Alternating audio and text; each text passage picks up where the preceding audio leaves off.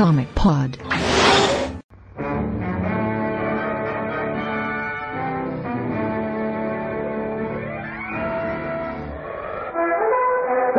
Céu, vejam! É um pássaro! É um avião! É o Super-Homem! Super-Homem! WhatsApp, Nicolas, começando mais um Comic Pod. Esse é o de número 400. Eu sou o Matheus, estou aqui com o Felipe Morcelli. Buenas noites! O Pablo Sarmento. Opa, tudo bem, senhores? E o nosso querido Leandro Damasceno. Ser superior. então a gente está aqui hoje nessa edição muito especial do Comic Pod, a edição número 400 do Comic Pod, para falar de um número ainda mais especial que é o número 1000, que a gente vai falar hoje de Action Comics 1000. O gibi vai chegar só daqui a dois anos, né, no Brasil, mas a gente tá afim de falar antes porque é propício ligação do número Exato. do número redondo com a outro gibi com outro número redondo. Então esperem uh, Detective Comics 1000 só no, na edição 500 do Comic Pod agora, entendeu? É, na verdade é porque todo mundo ficou hypeado e queria falar disso e foi convocado, Isso, toda- convocado É verdade. por essa pauta. É verdade, a gente combinou essa porra ao vivo pelo Twitter, cara. Vamos falar de Action Comics 1000 e para começar, fazendo uma abertura ao estilo Vlad aí, eu queria perguntar para cada um de vocês qual é a edição favorita de Action Comics de vocês. Seu filho Começando- da mãe, eu tinha esquecido que você ia perguntar isso, cara. Mas Começando nem então, procurei. nosso amigo Felipe Morcelli. Ai, de filha da mãe, cara. Ahn, Pode eu- ser a que mais te marcou, a que tu acha que foi uma história mais doida, qualquer coisa que, tipo, a primeira que vem na tua mente, assim, quando tu pensa em Action Comics. Ah, a primeira que vem na minha mente quando eu penso em Action Comics. Hum, eu acho que eu vou citar então. É. Pera aí, deixa eu confirmar o número dela aqui. Eu sei qual é, mas eu não lembro qual é o número. É. A, a- a Action Comics 844, que é de 2007, se eu não me engano, que é o primeiro capítulo do Último Filho, com o Richard Donner e o Jeff Jones escrevendo, com a arte do Andy Kubert. Cara, essa, essa edição foi maravilhosa pra mim, assim, porque eu já lia Superman na época, mensal, eu lia especiais também, já tinha lido, tipo, as histórias obrigatórias do Superman, eu já tinha lido todas e tal.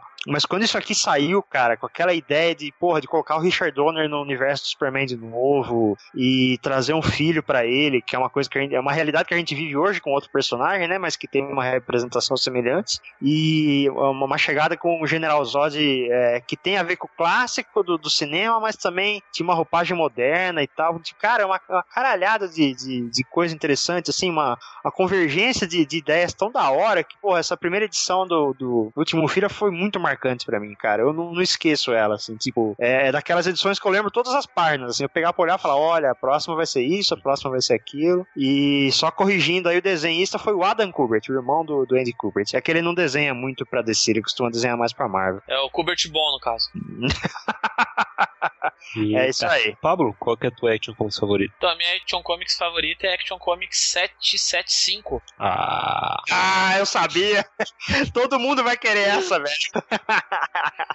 Truth, Justice and the American Way, que é aquela edição super conhecida, né, do, do Joe Kelly com o Libermage e com o Doug Monk, né, que, que mostra a Elite.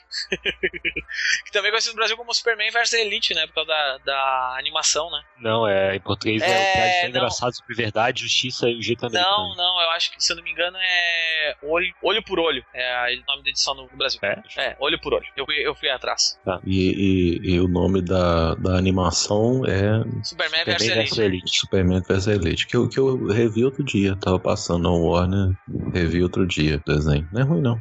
Vou aproveitar o gancho do Fábio, então, porque a minha também é Action Comics 775.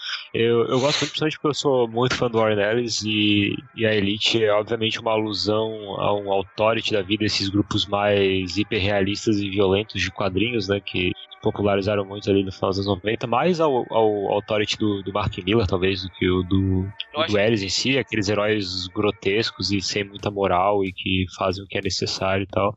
E aí, esse ponto com o primeiro dos super-heróis, né? O ideal dos super-heróis que é o Superman e como que o Superman funciona nessa era das trevas do, do quadrinho e do mundo também, porque é um é um quadrinho ali de uma época meio dark também. Conturbada, né? E, cara, eu acho muito legal esse paralelo, assim. A animação eu acho que é interessante a animação, mas eu, eu acho ela um pouco preta e branca de um jeito que eu acho que a HQ não é tão preta e branca quanto a animação é, assim, sabe? O, o, legal, o legal da HQ, se a gente for parar pra analisar, né, datas da HQ, ela saiu em janeiro de 2001 nos Estados Unidos. Então ela tá bem dizendo o epicentro quase dos acontecimentos da que viriam a ocorrer naquele ano. Sim, lenda Maceno, pra fechar a abertura aí. É, um detalhe, um detalhe, um detalhe da 775 que eu acho interessante é que eu tava conversando sobre ela há pouco tempo com o Brunão. E o Brunão não gosta, né? Ele acha que é muito simplista a resolução, principalmente, ele não gosta. Não, não, Peraí, peraí, peraí, peraí, peraí, peraí, peraí, para tudo, para tudo. O Brunão não gosta dessa revista? Ele falou que acha que a resolução é muito simples. que ele não Ah, gosta. vai tomar no cu,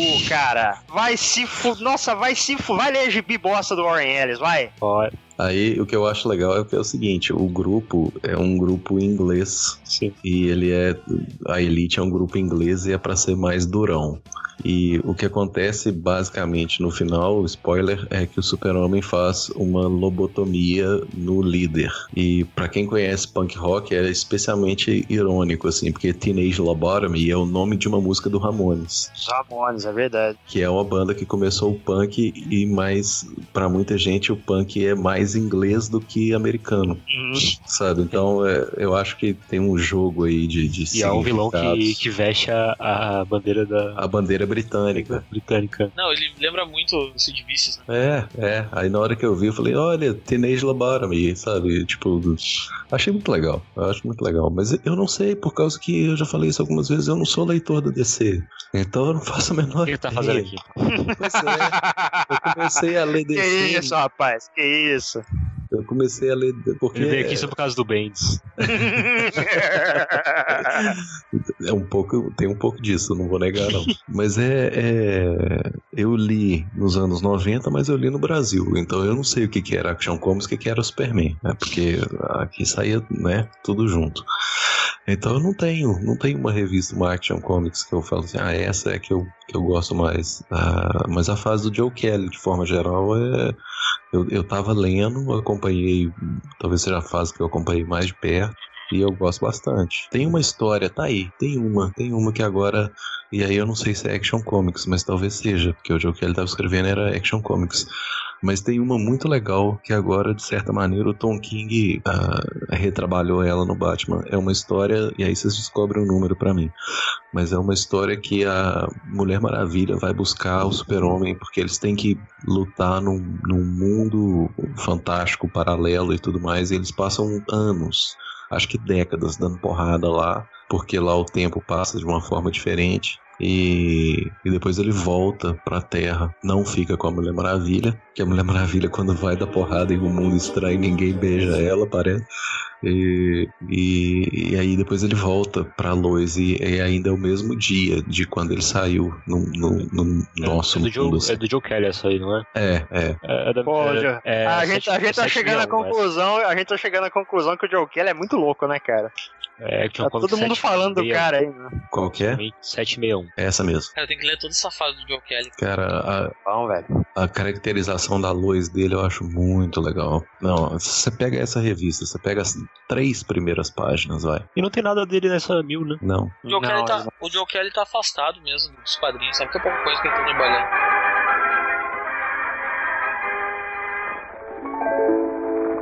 Na infinita extensão do universo existiu uma vez um planeta conhecido como Krypton.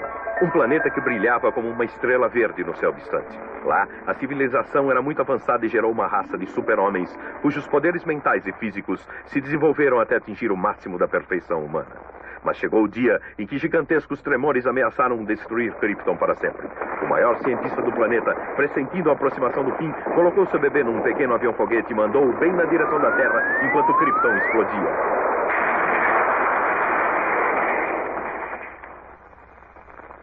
O avião foguete passou por entre estrelas no espaço, aterrissando em segurança na Terra com sua preciosa carga. O único sobrevivente de Krypton. Um carro que passava encontrou o bebê abandonado, que foi levado a um orfanato. Com o passar dos anos e tendo atingido a maturidade, ele se viu dotado de surpreendentes poderes físicos.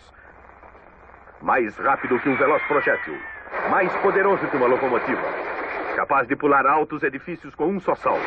O bebê de Krypton é agora o Homem de Aço, Super-Homem.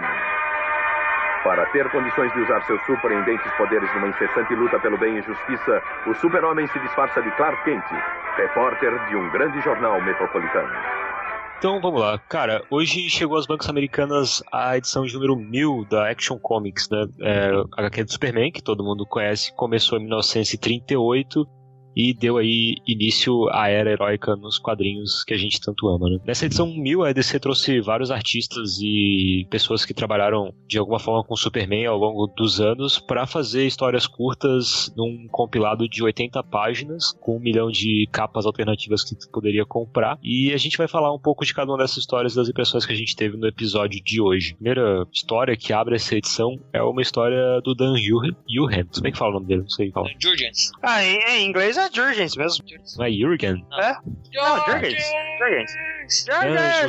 E com arte do Norman Hapman, né? Trouxe... Kajima, Kajima. Kajima, Kajima. A arte é do, do Jurgens também. O, o Norm Redmond faz só tinta. Faz a arte final, isso. a Ah, arte é? final. Ah, é verdade. Isso. É sempre assim, é desde a época do Gladiador Dourado, ele faz É a verdade, arte e o ele Harry desenha. Rapman faz o, o arte final. E nessa essa história do dele é para a cidade que tem tudo, né? Referência aí à história do Alan Moore lá para o Homem que tem tudo e que conta a história do dia do Superman. E vamos começar aí pelo Morcelli, então. O que, que você achou dessa primeira edição? Como é, como é Ah, cara, essa, essa primeira história, ela é bem, era bem piegas, assim, né? Mas eu, eu entendo porque o Jurgens partiu pra um caminho assim, porque é a despedida dele também, né? A gente não sabe quando e se ele vai voltar a escrever o Super-Homem. Ele já tem um histórico aí de quase 30 anos com o Super-Homem. Então, tipo, ele quis fazer uma, uma, uma história meio, como se diz em inglês, meio cheesy, né? Mas funcionou, assim, né? A, é a cidade agradecendo o Superman por tudo que ele prestou de serviço pra ela, com completo altruísmo, assim, né? É engraçado que as pessoas dão os, os testemunhos do que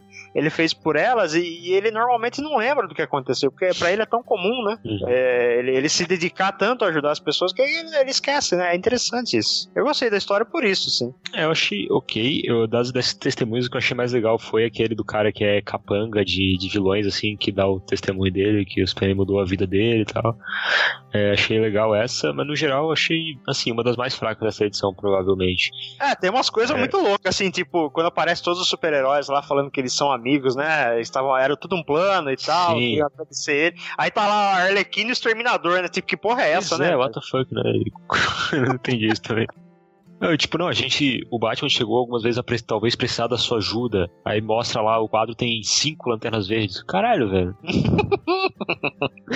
É, e eu, eu achei que ele deu uma vacilada também um pouco nesse quadro aí dos super-heróis, tá todo mundo mal desenhado. É, Ah, é prazo, né? Prazo. É, Cara, isso chama prazo, amigo. O, ca- o cara escreve duas revistas, escreve um- uma revista quinzenal e aí tem que desenhar É. mais um gibi, né? É, é, porque assim, o Dan Drury, ele tem um estilo bem clássico, assim, bem estilo sim, né, sim. 70 e tal, que, que é bem, que é assim, é um pouco datado, mas é muito bem feito, assim, mas é, realmente isso aí, acho que foi questão de prazo mesmo, cara. Eu, eu, eu, achei, eu achei essa história super piega, assim, mas ela me, me pegou, assim. eu- é porque eu. te tocou. Teve a piscadinha do Superman lá. Exatamente. é que o Superman que eu aprendi a ler foi o Superman do Jurgens, entendeu? Então, pra mim, é o, é o. Quando o Jurgens escreve Superman, ele tem uma aura diferente, assim, tipo, porque é o cara que me apresentou o Superman. Então, Não, eu concordo com o papo, cara, eu também tenho essas memórias aí, é muito interessante isso. Então quando tu, eu pego e leio o Superman do Jurgens, eu tipo assim fico, porra, meu, esse cara a gente sabe que ele não é o melhor escritor que já pegou o Superman na vida, mas é tipo, ele é um cara regular que, que tu vê que ele se esforça pra caralho pra escrever esse personagem. né? Então, eu- por isso que eu gostei tanto dessa, dessa história, eu gostei pra caralho dessa história. Mesmo com todas essas forçadas de barra que tem no meio ali, os caras fazendo o plano maquiavélico pra, pra pegar o Superman no dia dele ali, eu go- gostei pra caramba. É, realmente dá essa vibe de estar lendo uma coisa do da action comic do, do Superman dos anos 90 de novo, né? Eu não li na época, mas eu li essa fase do Jurgens depois e ler essa, essa revista me lembrou muito. Parece muito que é uma coisa que foi tirada daquela época e trazida pra cá, assim, uma cápsula do tempo. É, não, é engraçado isso, porque eu comecei a colecionar quadrinhos pra valer mesmo em 2000 e pouquinho, eu já contei isso aqui. Mas o primeiro gibi da DC que eu comprei, eu tinha, sei lá, uns 7, 8 anos, foi na época que começou a sair aqui é, a Liga da Justiça Internacional, quando ela mudou do Kate Giffen pro Dan Jurgens.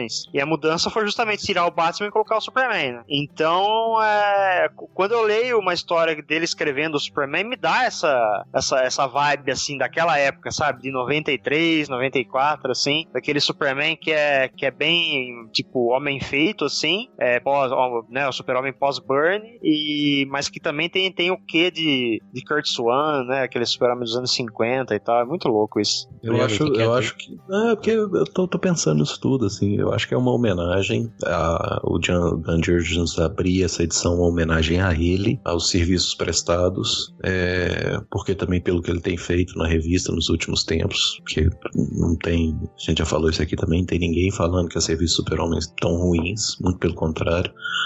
É, eu, eu sigo o Pab, eu, eu, também lia DC mais nessa hora, nesse, nesse, tempo, assim, nos anos 90 e tal. Foi quando eu li mais DC e eu li né, bom, A Morte do Super-Homem, é, Zero Hora, tudo coisa dele, assim. Então, essa, essa primeira história tem, tem esse quentinho, assim, de, de saudosismo, sabe? Ela, ela me lembra a minha pré-adolescência, a minha adolescência e tal. Então, ela tem esse, esse essa familiaridade com o Super-Homem. E também eu acho que é uma jogada que a DC sabe que muita gente que lê hoje que compra, que é colecionador hoje, tava lá naquela época, sabe? Começou quando, quando o Juggins começou no, no Super-Homem também. A história é, é eu acho que é isso aí, uma, vocês já, uma homenagem já falaram. Pra ele faz todo sentido, cara. Eu acho que o Juggins, ele é um dos uh, gladiadores da DC, assim, tipo, um, os caras estão ali na linha de frente, sacas? E sempre segurou títulos demais, não nada demais. incríveis, mas sempre segurou títulos muito bem, assim, nunca deixou cair a peteca, fez histórias boas quando precisou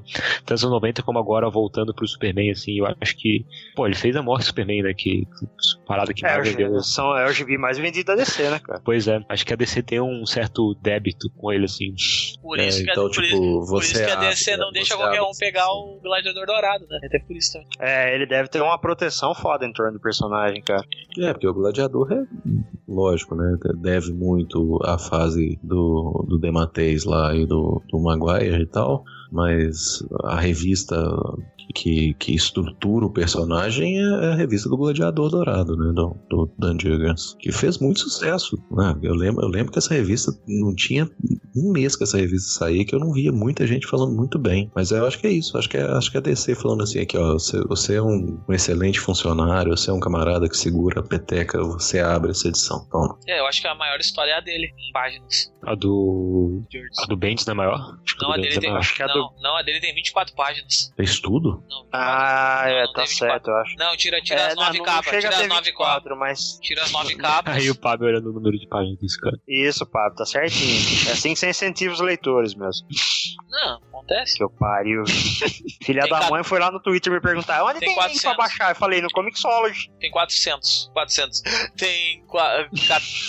tem 14. tá, louco. tá loucaço, cara. O Fábio já tá doidão, mano. 14 páginas tem. 14? Ah, então tem mais que a do Bendis, sim. A do Bendis tem 12.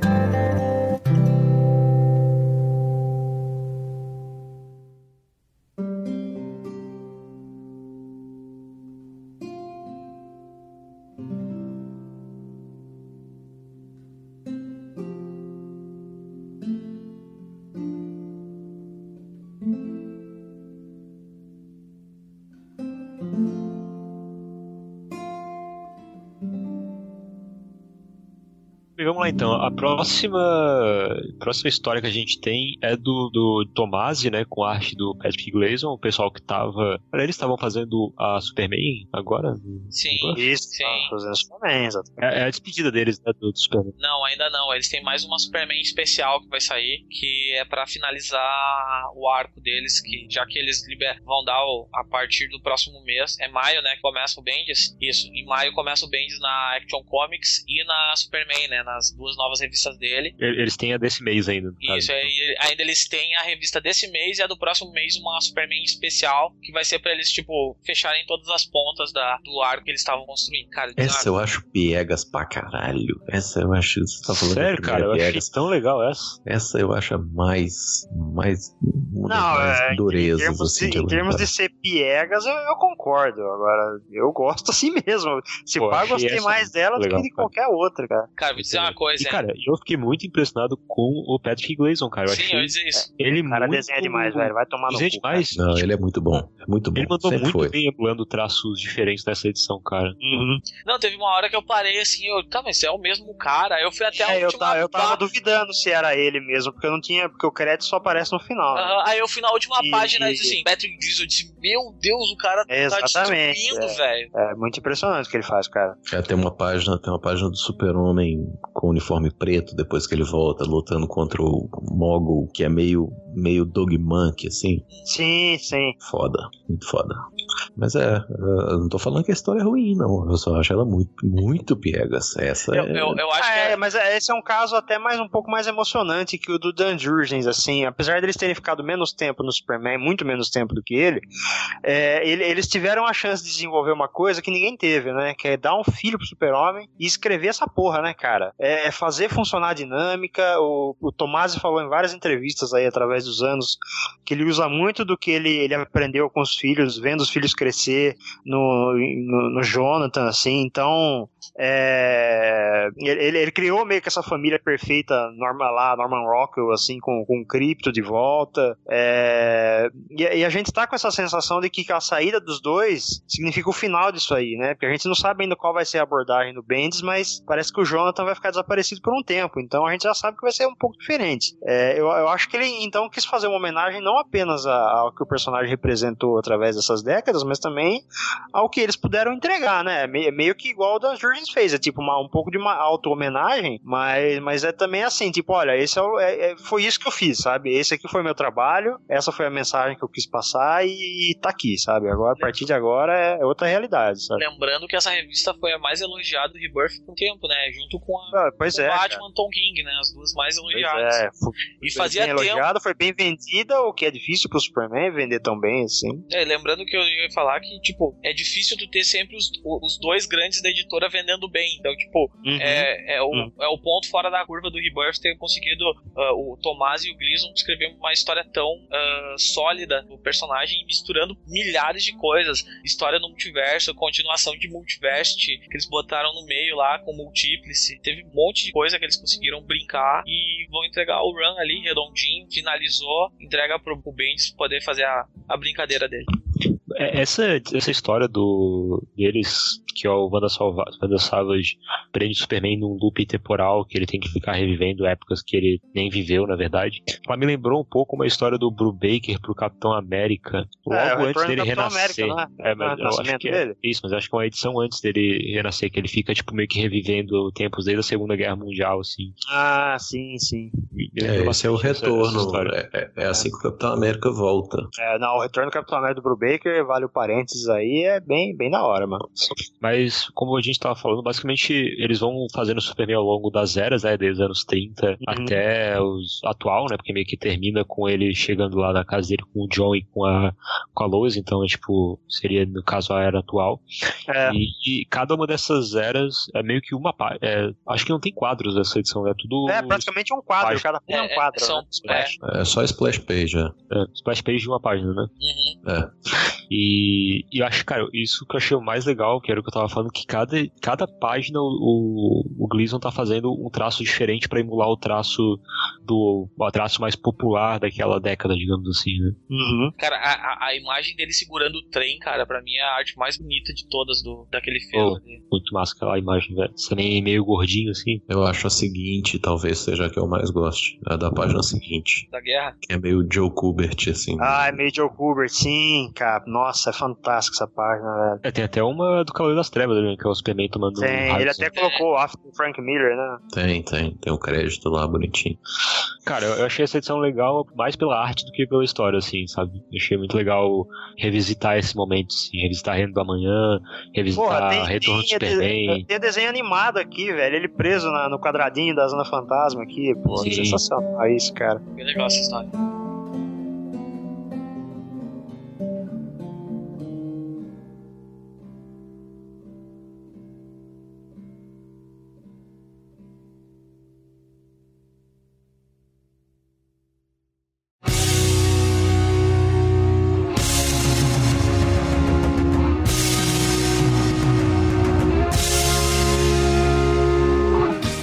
Próxima, que é a do Marv Wolfman com arte do Kurt Swan, né? Uhum. Essa história é um problema, né, cara? Porque ela é, são páginas que o Kurt Swan tinha feito e eh, não se sabia mais qual era a história original dela. Né? O Mark Wolfman tentou costurar ali com, com um roteiro pra, pra dar um sentido pra ela. Ela ficou um pouco. acabou ficou um pouco deslocada mesmo. Né? Eu achei que era um script que já existia e o Marv Wolfman tinha adaptado. Não, não, ele tentou dar um, dar um sentido pra coisa aqui. É, assim, com certeza o script já existia, porque tem uma sequência aqui, né? Tem uma sequência de eventos aqui, né? Uhum. Mas tá, tá, tá meio maluco, assim, né? Principalmente quando chega na última página. Tipo, altera do, do, do, do centro ali de Metrópolis, né? Da, da, Sim, da pra- pracinha ali pro, pro Superman voando do nada, assim. Negócio bem, bem estranho, assim. Até a cor É, muda, né? O, a, a É, até a colorização tá diferente, ficou esquisitaço, assim. É, tem um crédito início aqui que ele fala que a história original é da Cindy Goff, do Kurt Swan e do Butch Guys. E a página 5 é de Superman The Secret Years número 2, Ah, então- do Bob Rozakis, Kurt Swan e Fez um Kurt apanhado aí. mesmo. Schaffenberger. Ah, então é por isso. Então é por isso que essa última página é tão diferente. É, é, fez um apanhado e criou uma, tentou criar uma história em cima. É, assim, é bom, é sempre bom ver desenho do Kurt Swan, cara. Eu fico feliz pra caralho. É Agora, sempre. história É, é isso aí. É isso aí. Eu acho que isso resume essa história. É sempre, é sempre um prazer, velho. É, É, pronto, né? Não precisa falar mais nada. Kurt Swan é tão bom que até o Aquaman que eles é bom. Ele não tem barba. Tá doido. É, é, é muito foda, né? Cara, desenha demais. Desenhava. E eu gosto, e eu gostei da história, sabe? Eu fiquei intrigado pela história. Eu gostaria de, de sabe? Achei interessante, bem interessante. Seria legal ver ela inteira, né? Ver o que, que teriam pensado para tinham pensado Se é isso mesmo, sabe? Se é Uhum. além dominador de mente mesmo, se não é. É, Eu gostei dessa história que ela dá um, um contraponto que até então todas as duas anteriores eram focadas 100% no Superman, né? Essa ele meio que só aparece na última página, ele tá o tempo todo falando lá e tal, em pensamentos.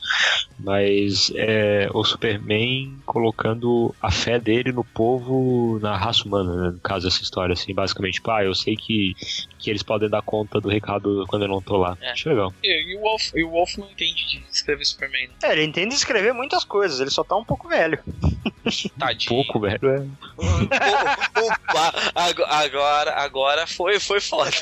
É, eu vi, eu vi esses dias o painel que o Google fez lá naquele Talk- Talks. Como é que é? Talk- Talks, hein? É de Google, eu acho que chama. É tipo, é a TED do Google agora. É. Agora o Google tem a TED né? E, e tava lá o Brian Bendis, o Dan Jurgens, o, o, o Marv Wolfman e o. E o Paul Dini conversando sobre os 80 anos do Super-Homem, né?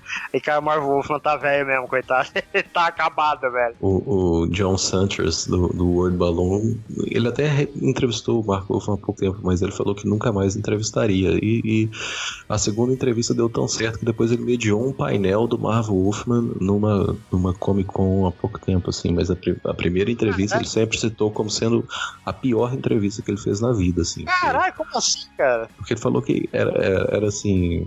É, Marv Wolfman tava super puto com alguma coisa.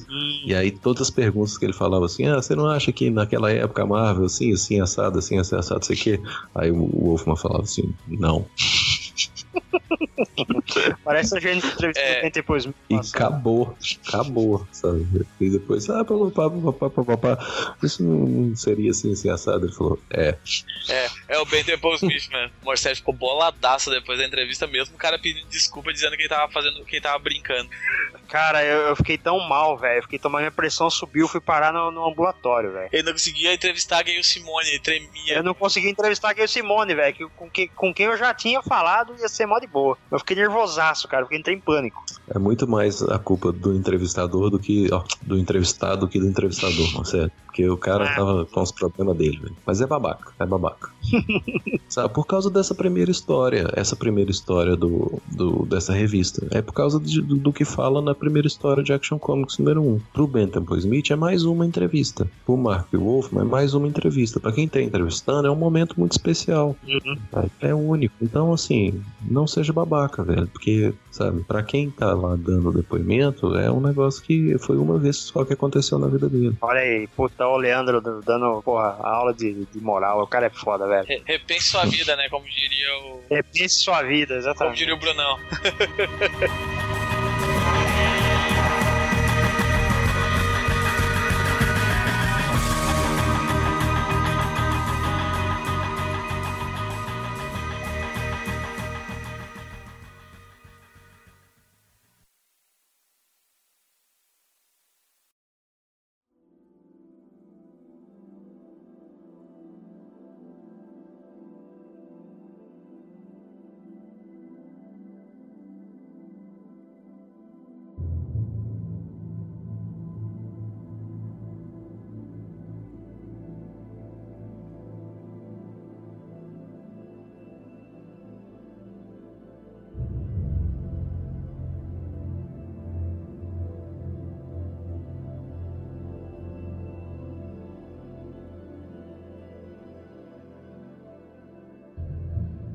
próxima é Superman in the Game, do Paul Levitt e do Neil Adams. Eu achei uma bosta a história. Essa é a Então, pior, cara, eu não- essa é a Eu não pior queria ser essa a história. primeira realmente- pessoa a falar isso. Ainda bem que vocês falaram. Assim, eu achei feia a arte pra começar. Não sei. É, o Adams já, já tá fora de forma faz um tempo, né, cara? E o Adams É, desenhando com a bunda, Uma É. cagada bonita. história horrorosa. História não faz sentido nenhum, né, velho? Tem É, essa aqui eu Feio. teria acreditado mais do que a do, do que a do Kurt Swan, que eles pegaram umas páginas aleatórias e tiveram que escrever uma história. Cara, eu achei muito. É, é- é tipo assim, a história foi feita só pro Neil Adams poder desenhar o Superman quebrando as correntes. Foi só pra isso, a história inteira. Ah, Pablo, se ele tivesse feito uma história que tinha Mulher Maravilha e, e uns lances meio sadomasoque com o super-homem arrebentando corrente no final, ia ficar melhor. velho. Ah, eu também acho. sabe? É assim, Existem outras maneiras de, de fazer o super-homem arrebentar corrente. vamos ser sinceros, né? Paul Levitt tá datado e o Adams tá bem datado. Então acabou que ser é uma história datada. Não tem nada tipo, de novo nela, é só uma. Não, Uma história. não, não, o problema não é, não é a datação da história, não. O problema é que é ruim mesmo. Também.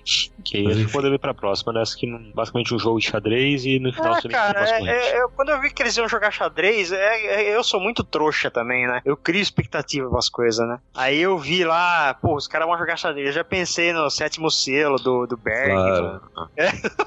tá ligado? Não, eu pensei assim, bom, eles vão jogar xadrez. bonito.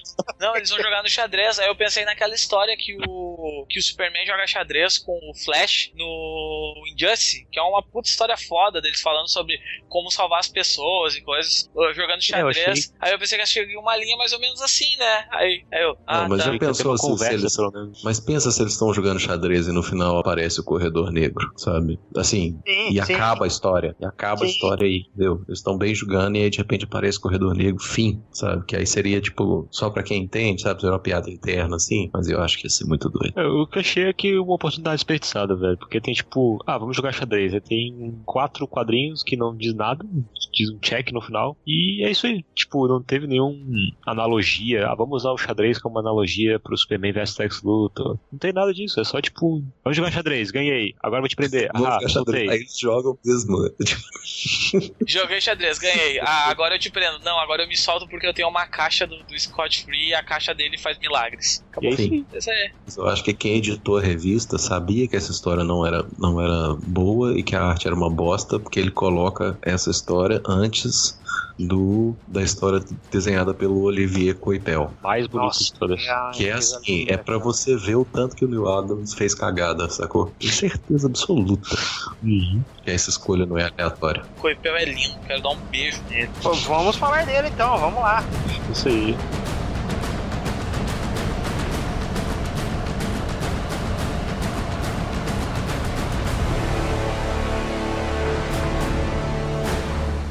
Próxima história é The Car, né, escrita pelo Geoff Jones e o Richard Donner, e com arte, como o Pablo já falou, do Olivier Coipel, né? Isso. Essa história eu acho bem legal, cara. Ela se passa ali nos anos 30, 30. 40. É, cara, peraí, peraí. O, o principal dessa história é que ela mostra o que aconteceu Com depois carro. dos eventos da capa da Action Comics número 1. É, exatamente. Essa que é a parada. É muito Exatamente. louco isso. Ele deu a continuação pra história da capa, cara. Isso é muito legal. Verdade. Ele mostra o, o cara indo levar o, o carro É, que foi quebrado na capa de Action Comics. Pra, pro conserto. é muito bom, mano. Exato. E aí o, é engraçado também que o, o cara, o gangster, tentando explicar pro, pro mecânico o que aconteceu, né? Ele fala, não, foi um. Apareceu um cara de.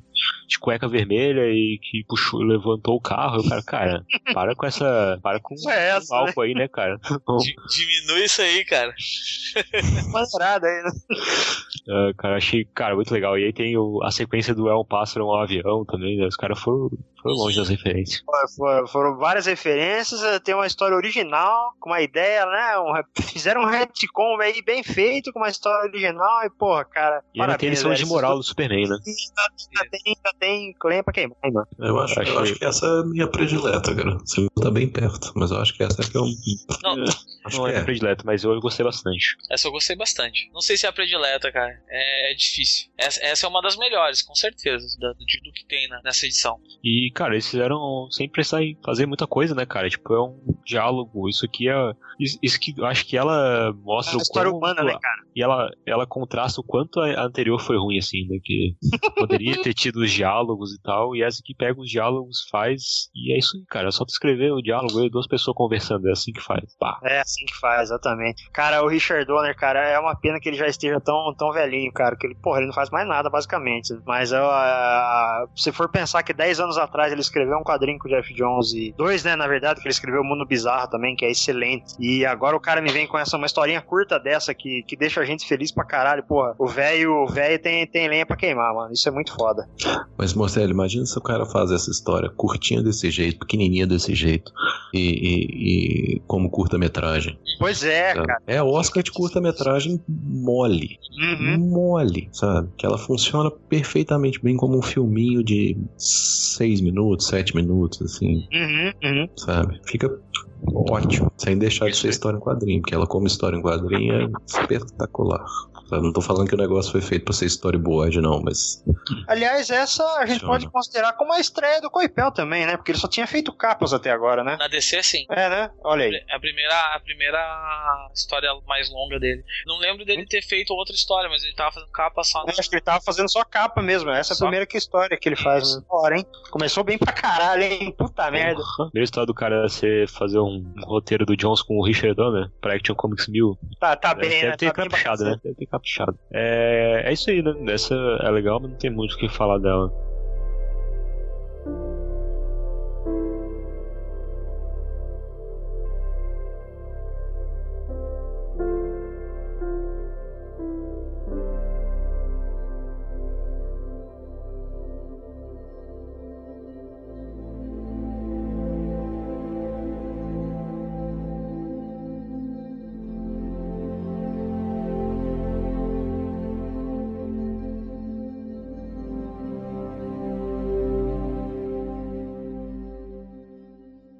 Próxima é a quinta estação, escrita pelo Scott Snyder e com arte do Rafael Albuquerque aí representando o Brasil na Action Comics 1000. O Albuquerque é o Brasil Action Comics 1000.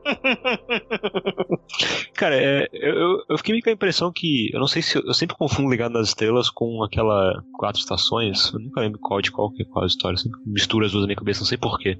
Mas a arte me lembrou muito a do.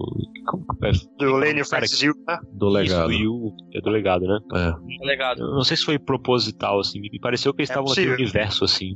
É, pra mim, eu, eu falei, eu falei pro Morcelli até antes, eu disse, cara, tá muito cara de legado nas estrelas, muito porque tá mostrando o, jovem Lex Luthor e o Superman jovem, assim, tipo, sempre Isso. que E o, aparece os dois juntos, né, bem novinhos, eu lembro de legado nas estrelas na hora. E o, e o jovem Lex Luthor em também Metrópolis, né? Em Metrópolis, Isso, não, em Smallville. Smallville, né? em Smallville, é. E o colorista, não sei se é o mesmo colorista de, de legado, mas ele emulou bastante as cores de legado. Uhum. Agora, essa história ela me deixou intrigado, assim, porque o Snyder pegou um negócio interessantíssimo aí, que é esse negócio da quinta estação, né? Da, da, representando as quatro estações do ano, e tem esse período aí que é considerado a quinta estação, que o tempo fica todo maluco lá entre a primavera e o. E o é, é, é, o inverno e a primavera, né? É isso, né? É, inverno e primavera. E só, só que eu, eu não sei, cara. Eu fiquei com a sensação de que a história não foi concluída. Vocês também tiveram isso, cara? Eu não sei, me parece que faltou alguma coisa para fechar a história. Eu não, não sei, cara. Eu achei estranho. Sim, mas parece proposital, não? Porque ela parece proposital também. Bem aberta, assim, propositalmente, acho. E respondendo o Leandro, o Dave McKay é sim o colorista de Legado das Estrelas. Ah, olha. Que é o colorista dessa edição. É, e, e o Dave McCraig é o colorista do, do Albuquerque desde sempre, vem dizendo, na DC Comics. Então. É, no, o Vampiro Calhou. Americano ele era também, é, não era? Aham, uh -huh, sim. Vampiro Americano, é, Animal, a... então sempre ele, o Dave McCraig, que colore o Interessante. As cores dele na segunda página da, da explosão lá planetária. Muito legal. Muito, muito legal.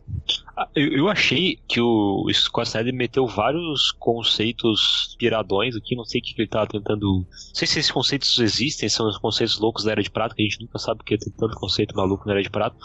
ou se ele foi inventando doideira aqui, mas, pô, achei que ele quis dar um. Ele foi pro lado hard sci-fi, assim, do subir. É, eu, eu, acho que, tava, que era o que tava faltando um pouco na, nessa, nessa edição, né? Porque Superman sempre foi um gibi de, de ficção científica, né? Falando sobre. sobre... Sempre não, não né? Mas é, mas, não. É, mas ele é um gibi de ficção científica, se a gente parar pra analisar. Também, né? É um ET na Terra. É, é um ET na Terra, né? Então, eu achei legal a, a, ideia, assim. Não é uma história, tipo, de meu Deus do céu, que excelente, mas é, é uma história ok, assim. Não ah, vai perto estragar. Do que, perto do que o Scott Snyder vem fazendo, tá bom pra caralho. Ah, não, sim. Superman não arrancou o dente de ninguém com soco. É. Nossa, tá ótimo. E a, e a, gente até conseguiu uma entrevista com ele, então tá, tá bom depois disso. Isso, fala no ar mesmo as coisas, filha da mãe. Mas talvez, talvez, talvez seja, seja proposital o Kajimo final, porque o Scott Snyder, sabendo do problema dele de terminar as coisas, não terminou a história e aí pronto. Ele chamou o Grant Morrison, cara, eu preciso de um final aqui. O Morrison falou, cara, não, não tem tempo. Aí ele falou, ah, deixa aí aberto. Então. É, dessa vez eu não vou fazer isso porque da outra eu me fudi, né? Talvez o Scott Snyder tenha propositalmente deixado isso aberto pra ele usar no futuro, se der um filme pra ele. Sei, eu fiquei com a impressão que. É, eu acho que ele levantado pra ele mesmo. Pra parecer que o Lex Luthor ganhou do Super-Homem, sei lá. Quando ele fala, mas talvez, aí passa pra outra página, aí tipo, eu sei. Aí tipo, meio que ficou uma ponte, né?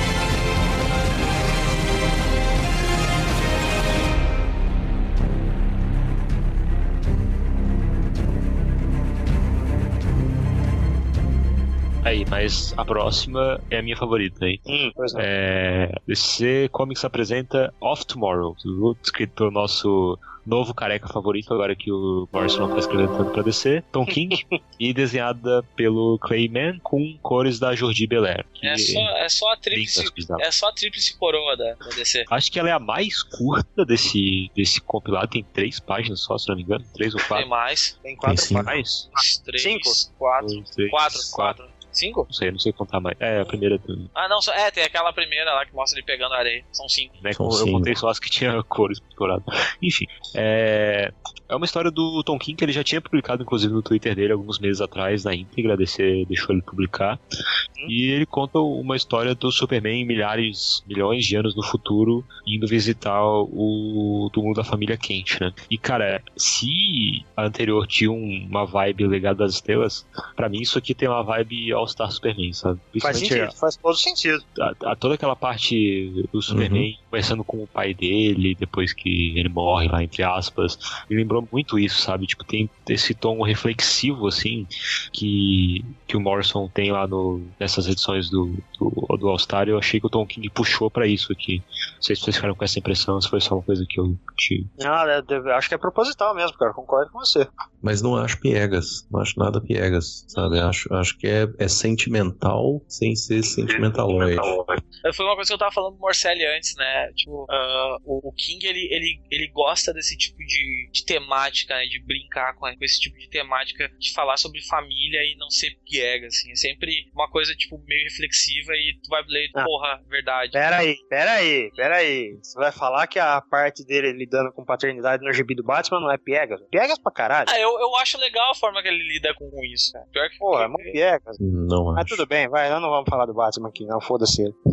É, o negócio é o super-homem, o super-homem tá lá na Terra, a Terra tá morrendo, porque o Sol expandiu, é o, é o, é o final da- do sistema solar, e o super-homem tá dando tchau, última vez que ele consegue dar tchau para os pais dele, porque depois não vai sobrar nem túmulo. A Terra está sendo consumida pelo, pelo Sol em expansão. Então ele tá, sei lá, 5 bilhões de anos É. É, no futuro. Pessoal, mas se a gente parar pra analisar mesmo a história, a história do Snyder, ela fica em aberto exatamente pra poder continuar a história do, do Tom King. Elas são meio que uma só, se a gente parar pra. Elas têm meio que uma ligação, né? Porque termina eles falando, o, o Lex Luthor falando sobre a expansão do Sol, né? É, e o Tom King, a história dele. é Olha, bem, bem, isso. bem observado. Eu acho que é por isso que de repente a história do Snyder fica em aberto pra deixar esse gancho pra mostrar, tipo, o que aconteceu depois da quinta estação pro pessoal. Olha aí, rapaz, bem colocado.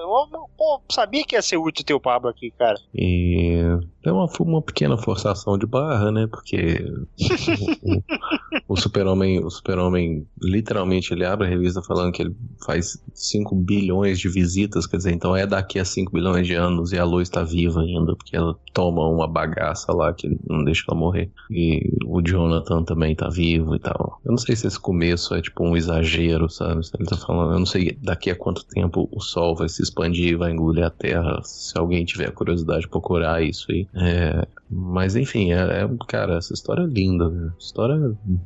O Clayman é impressionante como que esse cara é, tem, tem um traço. cara. Ele tem um traço que é, é- tem tudo pra ser durão, né? Tem tudo pra ser para ser é, Jim Lee assim, que é meio meio ah, engessado. E não é, cara. Ao mesmo tempo não é. É bem legal. As histórias, Marcelo, na hora que você chegar no Batman do Tom King, que é ele que desenha, que são as histórias dele com o Super-Homem, na verdade, o Super-Homem, a Lois, o Batman e a, e a Mulher Gata, é muito legal. Muito realmente. legal. Tem uma cena aqui que literalmente ele desenha o Superman como Christopher Reeve, né? Nessa. Acho que é a antepenúltima, tem uma hora que ele tá contra a luz, assim, que ele tá olhando Ah, pra, pra frente. Olha, é mesmo, total. Não, e a Jordi E- Belair, a gente nem, Ah, nem ah. fala dela, né? Ela é Melhor, um- melhor colorista. Eu podia ganhar o Eisner, só por essa edição aí, eu acho. É, mas o, o seria bom, seria bom, desculpa interromper, Kajima, mas seria Ah. bom ter alguém assim pra ganhar um Eisner, pra, pra quebrar a hegemonia do Dave Stewart, né? Que faz o quê? Uns 10 Não, anos a- que ele ganha? Não, Todo ano mas a seguido? Jordi já ganhou. Não, a Jordi já ganhou. Ah, ela já ganhou. Ah, legal. Já. Ela ganhou ano passado, Ano não passado foi? foi? o Marco. Não, não, ano retrasado. Ano passado foi o Marcos Martin. Ah, legal. Marcos Martin é bom. Boa, boa. Ele também é muito bom. É, você tem que tirar o Dave Stewart e o Brian Kevogan da- dessa categoria do, do Eisner. né? Eles vão virar, vão virar o concurso. Exatamente, cara. Só esses putos ganham as paradas. Mas olha o, O- detalhe, na, na penúltima página, olha o detalhe de, de, de, de cor de fundo. Quando o super-homem termina de. Ele aquece, né? O, o cristal que ele fez e sopra. Olha o detalhe do, do, do fundo, que legal. Aí fica gelado mesmo, né? A cor, né, gelando. É, é. Achei muito legal também eles fazendo o, a cena que eles fazem o, o raio laser, né? Como se fosse o- as lágrimas de sangue, assim. Caralho, é sensacional papel. É, eu queria fazer um comentário antes da gente migrar pra, pra próxima. É que vocês aí, que são meus, meus queridos camaradas aqui do, do site e o pessoal que acompanha a, a mim ou alguns de vocês aí no Twitter, é, sabem que eu, eu, eu não tenho me importado muito com esse careca chamado Tom King, né? Uh, Eu, eu vou, eu, vou, eu vou falar a mesma coisa que eu falei no Twitter, tá? Calma, calma, eu não terminei de falar, seu filho da puta. Depois, depois eu termino. Espera eu terminar, seu cuzão. O que eu quero falar é que eu gostei muito dessa história e eu, e eu o careca está se redimindo, tá? Aí depois, de- depois disso eu vou falar uma coisa. Daqui a dois anos, daqui a dois anos, vocês marquem não na precisa sua- falar que tu vai falar, Pablo, isso é um podcast. Hã? Não, eu estou dizendo, eu- daqui a dois anos, quando vocês vão até o Twitter do Morcelli e perguntem pra ele se ele gosta do Tom King ou não, e vocês vão ver ele morrendo de amor por esse escritor. Não, de Porque- forma alguma. Porque, porque, Forma o, alguma. porque o senhor Felipe Morcelli é uma pessoa muito volátil quando se trata de opinião quanto a roteiristas. então, já se aguardem. Não, senhor, não, senhor. Aham. Não, senhor. Eu ouvi, eu já ouvi muitas Eu vezes. gostava, eu gostava do Scott Snyder, ele me decepcionou, ele se tornou uma farsa. Eu Agora odeio. o Tom King, com o Tom King está acontecendo o inverso. Eu odeio Marvel Wolfman nos Titãs. Pablo, comprei o Marvel. comprei Titãs do Marvel Wolfman, é a melhor coisa que eu li na minha vida. Tipo, porra. É, é. Lá. Cara, eu, o Tom King, eu realmente acho que ele não é pra todo mundo, assim, tipo. Ele tem uns baixos, meio baixos demais, Uhum. de vez em quando. Mas quando ele acerta, eu acho que ele acerta muito bem. Tipo, eu comecei a ler o Batman dele, do, do Rebirth, e tava achando ok. Aí começou a ficar chato, eu larguei. Eu voltei, tipo, na edição 38, que é a primeira que tem o Batman e o Superman lá juntos. E puta que pariu, velho. O negócio tá, tá incrível, assim. E eu não li o que eu pulei, assim, porque tava muito chato. E aí eu continuei lendo e fingi que eu não li a parte. Quer dizer, eu não li a parte chata, fingi que não existe. Porra, eu tô lendo tudo desde o começo, né? E a primeira Ah. edição eu, eu achei foda. porque, Caralho, o Batman salvou no avião, que do, cara- do caralho e tal. E foi ficando uma merda, cara. Porra, foi ficando chato pra caralho. Aquele arco do Bane, cara, que é um pesadelo, velho. Cara, pula, pula direto pra parte do, do casamento. Novela, É, novela. agora, agora aqui no Brasil tá a edição Convite desse casal do Superman do. Batman. Melhor edição que eu já li, velho. Genial. E o Senhor Milagre dele é genial também. Mas enfim. É. Continuando. Que também saiu uma edição. edição? Que também saiu uma edição no dia da, que saiu a edição Yu do The Saiu hoje. Saiu hoje, mas não li ainda. Eu também não.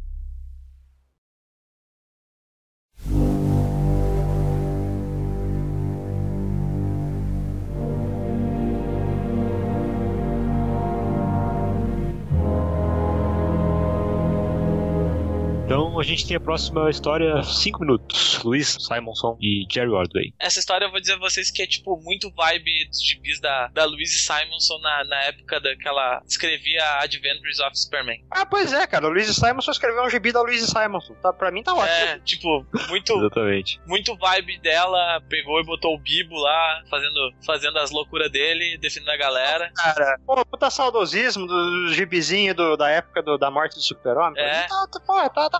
Tá. E o Jerry Ordway, quem não sabe, antes de dele fa- fazer essa, essa mudança toda que ele fez no Capitão Marvel aí, que ele cuidou da revista mensal dele por, por alguns anos, né, desenhando e escrevendo, ele, ele era desenhista regular do Super-Homem no final dos anos 80 e começo dos anos 90. Ele participou aí desse, desse processo, desse último, dessa última grande fase mega popular do Super-Homem comercialmente falando, né? Depois ele... Só faltou aparecer o Quarteto Futuro. Aí seria o gibi da Louis Simonson perfeito, assim. Tal.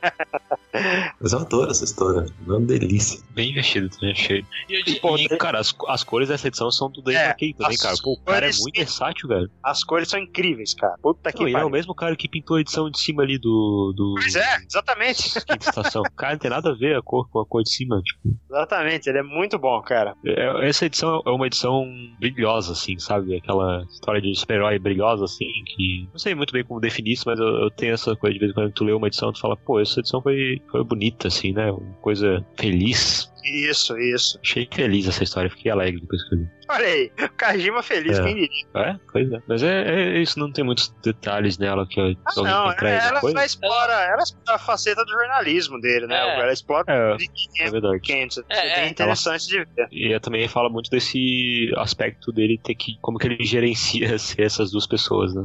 Que é basicamente mal. pra caramba. O cara tem que correr o tempo inteiro pra ver se dá conta das- de tudo. em cinco minutos, né, cara? É muito foda essa história. Pelo jeito.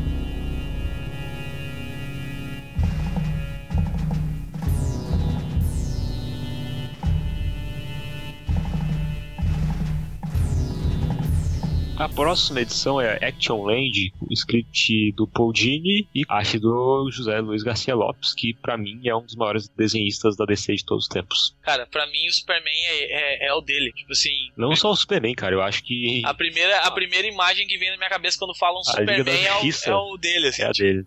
E, cara, Eu eu confesso que, eu, confesso que eu não gostei muito dessa edição. Eu achei ela meio simplista demais, assim. Eu não sei se foi. É, eu também achei, tipo, muito aquém do que o Paul Dini é capaz de É, fazer, cara. Eu, eu não sei. Eu fiquei esperando mais o Paul Dini, assim, tipo, a gente tá acostumado com o Paul Dini sempre escrevendo em alto, em alto nível. Eu acho que ele foi tipo, beleza, vou fazer só uma história divertida e é isso, tá? Vou botar o Mitsuplique lá. É isso aí.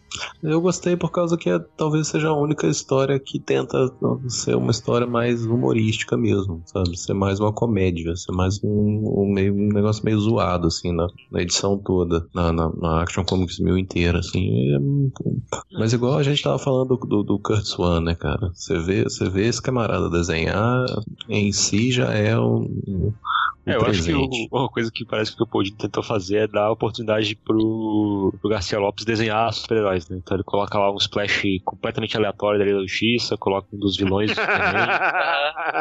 Mas tem um problema gigante aí que agora vai ser meio escroto, mas na hora que aparece o Flash, o colorista pintou a luva do Flash amarelo. Eu tô bem bolado com isso. Ah, é a luva Eita dele tá porra. amarela. É, a luva do Flash não é amarela. De uma das mãos ainda, a outra não tá. Não tá aparecendo. É pior Não. que, que, que foi bem essas, nessas mesmo, né? Ele pegou e disse assim: Pera aí, vou fazer um roteiro pro Garcia Lopes brincar de desenhar tudo que ele quiser. Ele deve ter mandado primeiro a mensagem pro Garcia Lopes: O que, que tu quer desenhar na tua história? Aí o Garcia Lopes: Tá, põe, A DC. põe a DC inteira. Beleza, deixa comigo. Foi umas naves, um planeta explodindo também. É, eu acho que foi bem nessa linha mesmo a, criação da, da, da história. Mas Eu essa achei- primeira achei página, esse- interessante. esse primeiro quadro da história é- Hum. é, magnífico, né, cara? Sim, sim, fantástico. Mas eu achei interessante que, olha só, a, a colorista é a Trish Morrível, que é a colorista do Sem Balas, velho. E aqui o trabalho dela tá bem diferente do que ela costuma fazer. Bem, é. bem peculiar aqui. Ela coloriu num estilo mais super-herói, né, cara? Não dá pra meio ter aquela. sim. Vai ter aquela cor pesada na- no, no traço do Garcia Lopes, não fica muito legal, eu acho. Não, não, ia ficar esquisitíssimo, né, cara? Mas é legal ver que a, a pessoa, a pessoa é versátil, né? Interessante isso. Sim. Só fiquei meio chateado com a luva do Flash. Cara, essa, essa arte. Olha Essa, aí. essa arte da mina aqui beijando o rosto do, do Mitsuplique, tipo, é, é muito foda. Olha, olha a, a, a feição do, do É o a sorriso, carequinha né? dele ali, né? O sorriso, cara, é muito bom. O cara desenha demais, cara. Meu Deus do céu. E esse vem é boa praça. Créditos, créditos também pro Kevin Nolan, que é o arte na lista dele. né? E, e o esse velhinho é gente boa pra caramba, cara. Como sempre falo, levem café pra ele, que ele é uma pessoa muito bondosa. Fica 4, 5 horas dando, dando autógrafos, então deem café pra esse homem, que esse homem precisa de café pra poder se manter desenhando tanto. Ah, mas explica por que, desgraçado. Porque ele gosta de café brasileiro, cara. A gente já falou isso nos podcasts. Exato, exatamente. Umas Ele gosta de 50 café vezes. Brasileiro. Essa que é a parada. Levar uns. Levou um pelita pra ele. E Foi isso que a gente levou. Eu o Felipe foi isso que a gente levou. Nossa, É, levou um mas café é mais barato que tinha no mercado. Não, que mais barato, cara. Exato. Tá doido? Melita é carão, velho. Opa, a gente pegou o café Pelé lá na promoção e levou pra ele. Essa é uma iguaria brasileira que esse café tem um gosto brasileira. bastante peculiar. Isso, toma aí essa merda aí, tijolo aí.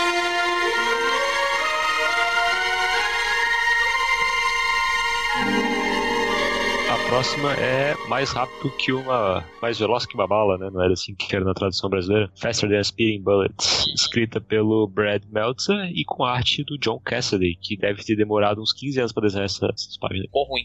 Achei que ficou ruim. Tem, tem, uma, tem uma parte ali que mostra o Superman que chega na tristeza no rosto do Superman. Tá, tá, cara, ele tá, ele, ele tá puta, ele tá bizarro. Ele tá parecendo o Michael Jackson depois das últimas placas. Cara, eu, eu acho que ela começa bem pra caralho, assim, o jeito que ele tá desenhando, mas ela, tipo, vai decaindo, não sei se acabou o prazo dele. Aí ele, ah, vou fazer qualquer coisa aqui. Aí faz, assim, sabe? É foda, porque um cara que nem ele deve, deve levar, sei lá, 10 dias por página, né, cara? Uhum. Então aí ele teve que fazer 5, aí, porra, já passou um mês, já, já fudeu o esquema. Mas é, a, história não é ruim, não. É, é- eu, eu achei legal, assim. Ela é, ela é aquela tipo de história, tipo, ok, vamos ver o que dá pra gente brincar com a analogia do Superman e botar alguma coisa nessa, nessa brincadeira. Eu acho que o diálogo Pô, final... cara, Hum? os dia- os pe- o pensamento dele é muito interessante. A forma como ele calcula, né? A, a velocidade da, da bala saindo da arma. Cara, isso é muito foda. É o tipo, é o tipo de detalhamento que só o Brad Meltzer te dá, cara. Eu acho legal a última, fra... a última parte ali, quando ele tá conversando com a Lois, né? Se tá tudo, se tá tudo bem. Ah, sim. Eu achei bem Puta, legal essa parte é a definição do personagem, né, cara? Ele- é, Ela falando, ah, sempre encontra alguém bom, né? Todos os dias você encontra alguém assim, né? Puta, é muito foda isso, cara. Muito legal essa, essa parte. Eu gostei bastante dessa história. O que eu achei mais legal dessa história é o tweet do Tom King falando que o filho dele leu Action Comics e falou assim: Pô, eu li Action Comics mil, muito legal. A história que eu mais gostei foi a do Brad Meltzer, da bala. É aquela história barata. Aí o Tom King falou assim: É, ô filho, eu, eu escrevi uma história também em Action Comics. O filho dele falou: É, eu sei. Toma! muito bom.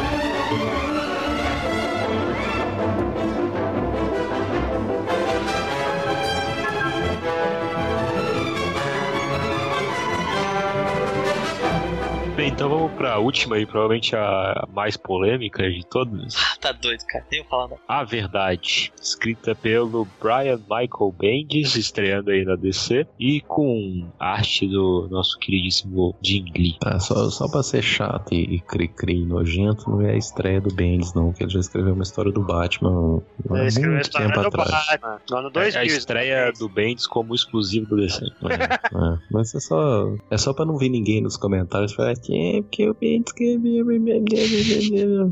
É, mas tudo bem, escreveu gente. mesmo. Foi no ano 2000. eh, Foi uma, eh, uma Batman Extra com uma Gotham Knights. Eu não lembro qual foi a revista. Posso dizer uma coisa? Você pode até me xingar. Pode falar. Fala. Gostei pra caralho da arte do Jim Lee. Ah, desgraçado.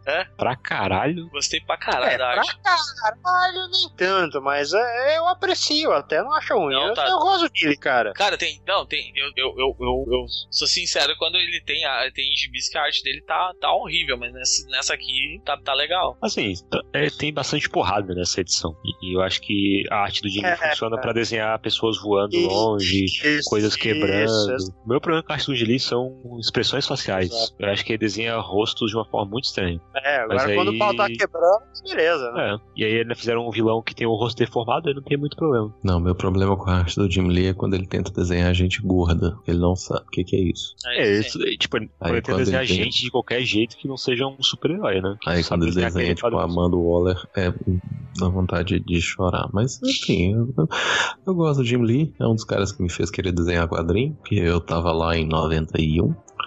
E, e a arte dele foi super revolucionária mesmo para aquela época. Mas assim, eu, acho que as pessoas que começaram a desenhar por causa dele, muitas delas já evoluíram para além dele. Porque o Jim Lee virou um homem de negócios. Aprendeu a fazer a parte business da coisa e assim, apesar de continuar desenhando, ele não é mais um desenhista, né, em si. Ele é, ele é um um empresário dos quadrinhos. É, aqui a arte dele não acho que tá ruim, acho que tá, tá ok. É, com alguns problemas aqui e ali, mas enfim, nada que não é por causa disso que a história peca. E, bom, eu, eu conversei com o Marcelo hoje mais cedo sobre essa história, mas eu queria saber o que, que vocês As pensam. coisas que a história pega.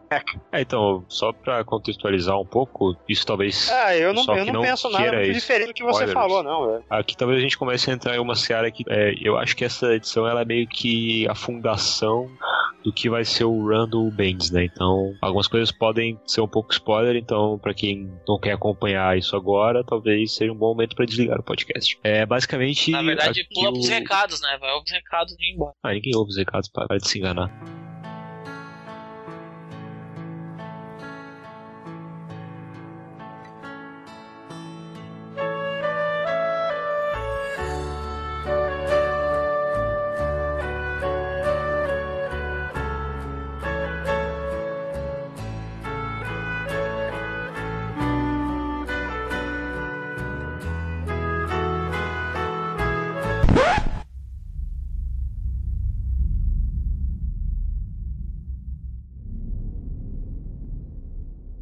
Basicamente ele introduz esse novo vilão aí que vai ser o que ele vai usar no arco dele, né? E aí, eu acho que talvez a parte mais problemática, ou a parte que mais deixou o pessoal conversando nas internets, são os últimos quadros em que o vilão fala que foi ele que destruiu o planeta Krypton, né? Acho que essa é a parte que tá dando mais atrito aí. Eu quero saber a opinião do Marcelo sobre isso. Ah, cara, eu, eu porra, eu, eu não tô ligando, porque essa porra vai durar no máximo uns dois anos, depois eles desfazem, tá ligado? Então, whatever, sabe? Tipo, cara, para pra pensar assim, de verdade, quantas vezes Krypton já foi destruída, cara? Quantas vezes já inventaram algum motivo pra. Não, ah, porque o Jor-El sabia, ele tentou impedir, aí não, não deixaram.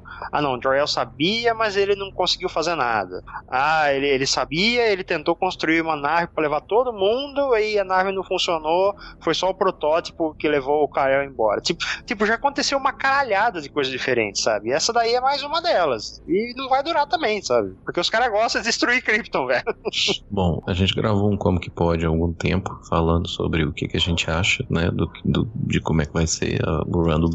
Eu lembro que eu falei, para quem é decenalta e para quem não conhece o trabalho do Bendis, ele é um camarada que cria a continuidade dele. As, as histórias que ele conta, elas não necessariamente seguem a continuidade normal, assim. Ele inventa umas coisas e fala, agora é assim porque eu quis e pronto. E é isso aí, vocês, se quiser acompanhar, lê daqui para frente. Se não quiser, foda-se também, o problema é seu e tudo mais, mas agora daqui para frente vai ser assim. E aí ele começa a história, aparece esse vilão que nunca apareceu antes, falou, foi eu que destruí Krypton, porque, igual eu falei com, com o Jorel que eu ia fazer mesmo, e agora pronto, agora é isso aí. Assim, o que que vai ser daí pra frente a gente não sabe, né? Não sei se esse vilão tá mentindo, porque afinal de contas ele é um vilão. É, não sei se é isso mesmo, se, é, se, é, se, esse cara tá falando a verdade, quem que é esse cara, de onde ele veio, blá blá blá. Mas o, o Bendis joga assim, sabe? Esse é o jogo dele mesmo. Ele, ele, ele meio que cria um mundo que só ele sabe as regras, porque é ele que inventou, e daí constrói a própria história. É, também concordo que eu acho que não tem menor problema com o Jim Lee desenhando cidades destruídas. Ele é bom nisso. A aparição da Supergirl indica que ele vai trabalhar com outras personagens, mas assim, ela aparece só para levar porrada. Mas acho que.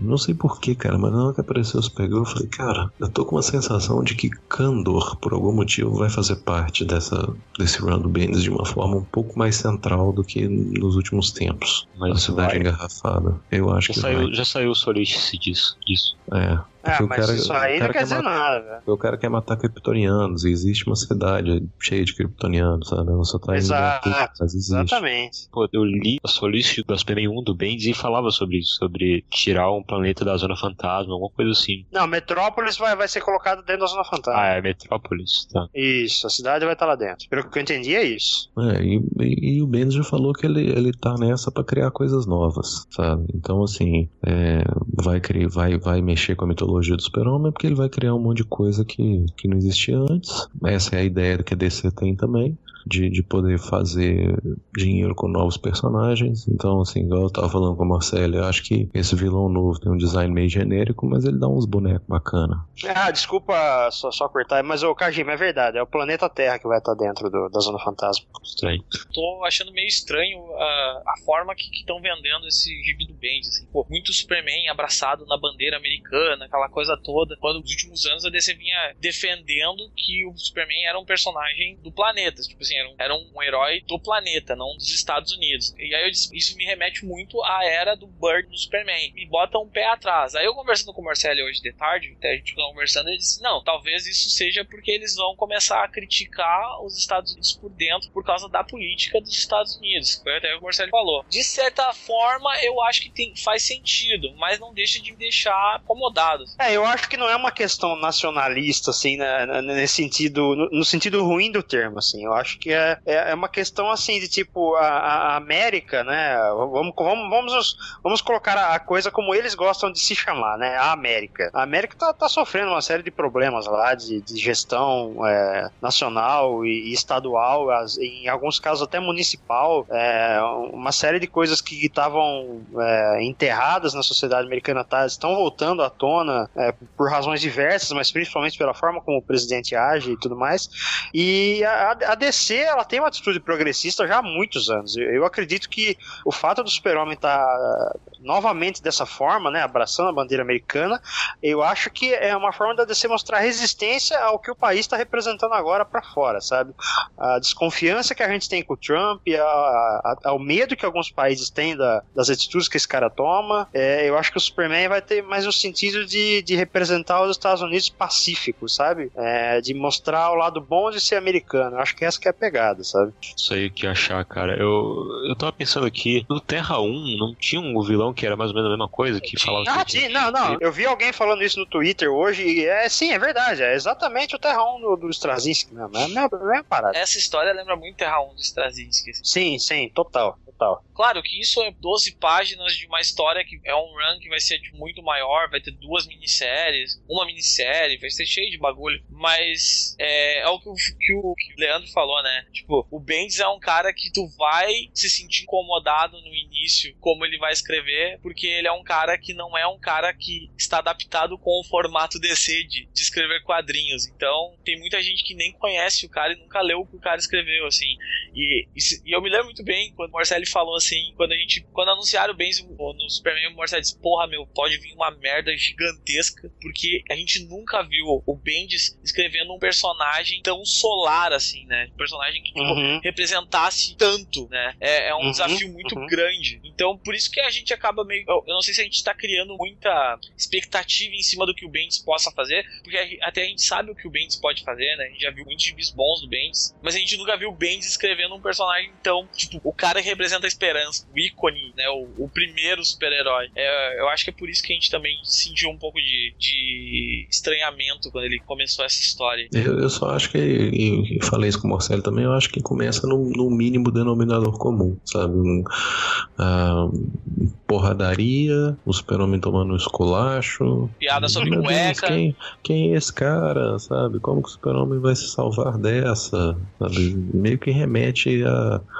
a histórias dos anos 40, sabe? Como que o super-homem vai se salvar? Sim, Meu Deus, não verdade. perca o próximo capítulo, aparece programa de rádio do super-homem. Isso, É, isso que é me incomoda, sabe? Acho que é, é, é essa barra muito embaixo, assim, o que me incomoda. Ah, eu gostaria, eu não gosto de ver o super-homem apanhando, eu queria ver o super-homem dando porrada. Acho mais legal do que ver o super-homem O apanhando. Ben Zach tá escrevendo Homem-Aranha ainda, né? O Homem-Aranha, pois é, se fosse uma história do Homem-Aranha e ele estivesse tomando porrada, você fala, ok, sabe? O Homem-Aranha é ele, toma, ele toma todas as porradas e chega no final, ele, ele se supera e, e ganha. A não ser que o Dennis Lott esteja escrevendo, aí o Homem-Aranha perde mesmo. Mas ele, ele, ele ganha no final, sabe? Esse é o Homem-Aranha. Super-Homem, eu não vejo muito Super-Homem assim, não. Mas, enfim, é, ah, é essa carta que eles resolveram julgar do, do- do- do- da história rasinha mesmo, sabe?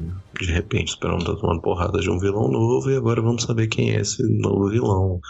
Ah, eu não sei o que esperar, assim, eu sei o, o que eu conheço do Bendis é isso que eu já falei, sabe? Um, continuidade própria e eu, eu- ele mesmo já falou coisas novas. Então, assim, novos vilões, a mudança de conceitos que são tidos como canônicos, esquece isso, o Ben não trabalha com isso, e, e a possibilidade de, de outros personagens aparecerem, personagens novos, que eu quero dizer. E- mas o que, eu, o que eu espero ver mais, que eu, que eu acho que o Bendis faz melhor, é, é o relacionamento entre os personagens e ca- caracterização de personagem. Então, é por isso que eu quero ver como é que ele vai trabalhar esse elenco do Super-Homem, que eu acho que é isso que ele faz muito bem.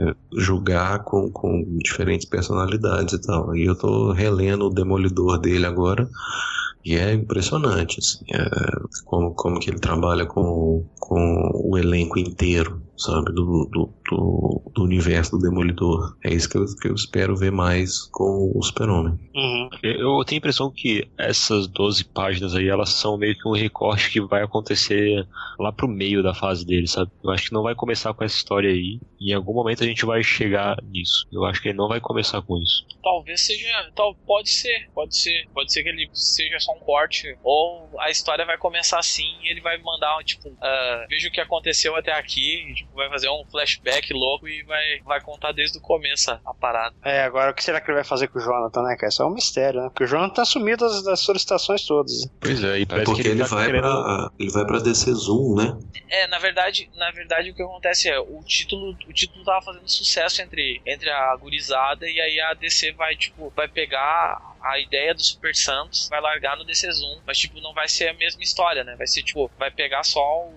o, o título e vai passar pra, pra nova, o novo selo. É isso que vai acontecer É. agora. Não é, não é na mesma cronologia, ao que parece, né? Tipo, não tá na mesma cronologia das histórias principais, pelo menos é isso que parece. É, não vai tá. Então, a tá. princípio, não. Mas pelo que eu, me pareceu aqui que ele vai querer usar bastante a cara, sabe? Pelo pouco de, de história que tem aqui, o tanto que ela já apareceu, ele botar ela ali e falar, ah, eu vou com você depois.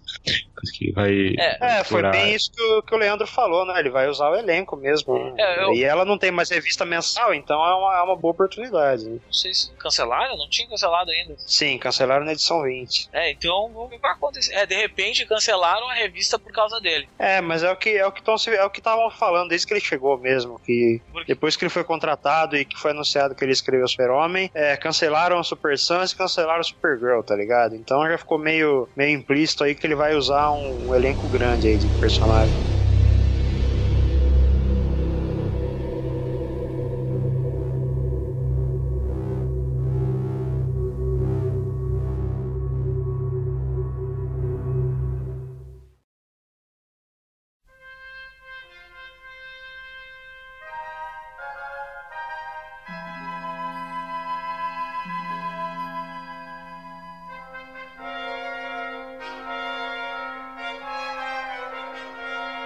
Bem, eu acho que é isso sobre Action Comics 1000. A gente falou aí de todas as histórias que compõem esse marco aí das histórias super-heróis da mil edições. Ah, pera aí, pera aí. Eu, eu tenho duas perguntinhas para os senhores ainda. Pera aí. A primeira perguntinha é rápida. é, eu quero saber qual, qual, é, é, qual o veredito de vocês sobre a- essa comemoração aí. Então, por favor, senhores, começando pelo Kajima. Cara, eu achei legal. Eles trouxeram aí vários. Eu acho que o, o saldo no final pra mim é positivo, apesar de. Eu acho que poderia ter sido mais, considerando que é um número mil do Superman, sabe? Eu acho que tem várias histórias ali que deixaram, deixaram um pouco a desejar, que poderia ter tido um pouco mais de cuidado. E senti falta também de um Grant Morrison, Mark Wade, mas isso aí não dava pra ter. Então, pelo que teve, eu achei que foi legal. É, te- tem histórias muito boas, como a do Tom King e a do a do, a do Tomasi, que eu gosto muito. A a arte do Kurzweil é sempre bom, mas tem alguns pontos baixos, assim. E, mas pra mim foi, foi legal, cara. Eu acho que era mais ou menos o que eu tava esperando dessa edição. Foi atender as expectativas, digamos. E você, Leandro? Eu acho ok. Também acho que, que ficou faltando algumas coisas. Não, não dá pra ter tudo, mas acho que ficou faltando algumas pessoas que foram importantes. Ah, eu não vi todas as capas alternativas, eu não vi todas as, as pin-ups que talvez possam ter na, na edição final, que, que tem na edição final, né? Ah, mas enfim, eu acho, eu acho que é um recorte interessante do que, que foi o Super-Homem, tá? do, que, que, ele, do que, que ele significou ao longo do tempo e o que, que talvez novos leitores podem entender do personagem. Porque essa revista vai ser, vai ser comprada por muita gente que não compra revista, né? Acho que vai ter muita gente que vai ler o Super-Homem só na Action Comics 1000 e não vai ler mais. Eu acho que ele vai, esse leitor vai, vai ter um bom retrato assim, do personagem, do que, que ele significa para muita gente, do que, que ele é. Mas faltou gente. Eu acho que, sabe, por mais todos os problemas que possam ter tido, eu acho que o John Byrne tinha que ter uma historinha dele, porque é um cara que faz parte da história do personagem e faz parte de uma história importante do personagem, sabe? Eu sei que muita gente não vai gostar, e eu tô falando isso no Terra Zero, mas enfim, a gente tá celebrando a historicidade do cara. Ele, ele fez parte do, do personagem e ele fez uma parte, ele é parte importante dessa historicidade. Então, ele merecia pelo menos uma referência. Eu gostaria de ter visto uma história, eu sei que é difícil e tal, mas eu gostaria de ter visto uma coisa do Lee Wicks. Puta, cara, nem me fale. Eu achei Eu acho que ia ser. eu acho que ele, ele fez falta para mim nessa revista. Eu, eu, Uhum. eu esperava o Lee Wicks na, na edição do Jurgens, porque o Jurgens e o Lee Wicks fizeram um trampo muito foda juntos. Isso, Mas enfim, fizeram. mas, mas gostei do Tomás e do Gleason, sabe? Acho que eles. Adorei o Juggins. Acho que são pessoas que fazem parte de uma história recente também muito importante, muito legal. É, mas é isso, assim, acho ok, com alguns, Eu- alguns, alguns pontos assim brilhantes que a gente já falou, né? A história do Coipel, com, com o Jeff Jones e o Richard Donner, a história do Tom King, com o Clayman, Pra mim, coisas sensacionais. Ter chamado Luiz Simonson, acho que é um, ah, um, um detalhe, assim. É só um detalhe mesmo, mas acho que foi. ah, enfim, foi, foi, foi muito querido, sabe?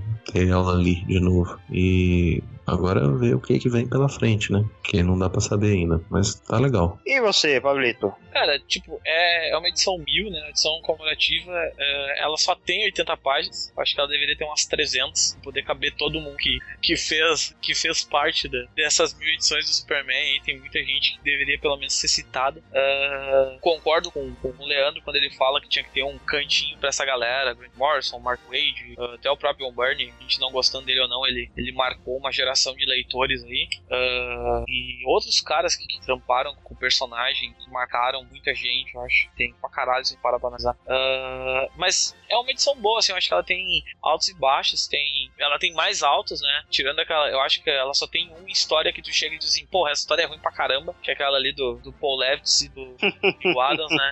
Uma pena, porque são dois monstros da indústria e então, fizeram uma história de meia boca pra caramba. Mas de resto, eu acho que a história, tipo, essa histó- a história do Coipel com o, com o Jones e com o. Ah, esqueci agora, tudo O Rigidona. o Donner. Richard Donner. Isso, o Richard Donner ficou muito legal, ficou muito legal. A do Tom King falando sobre, sobre com o pai dele, visitando os pais, né? Visitando o túmulo também achei excelente. O próprio Jurgens fazendo uma homenagem. É, foram, foram pontos que, que me pegaram, que pegou no esquerdo, que a galera fala. Então, eu acho que valeu a pena das contas. Assim, o saldo é positivo. É, é, uma, é uma edição comemorativa melhor que muitas que já saíram. Então, eles tiveram cuidado de tentar fazer a coisa da forma mais redondinha possível. assim. É, eu, eu concordo com os palestrinhas aí. É, estou, estou contente com os resultados. A gente sempre espera um pouco mais, principalmente no meu caso, que é o meu personagem favorito. Então, fico esperando uma caralhada de coisa e a gente tem que, se, tem, tem que ter o pé no chão também. Tem que saber que alguns nomes não são mais possíveis, né? Como o caso do Mark Wade, por exemplo.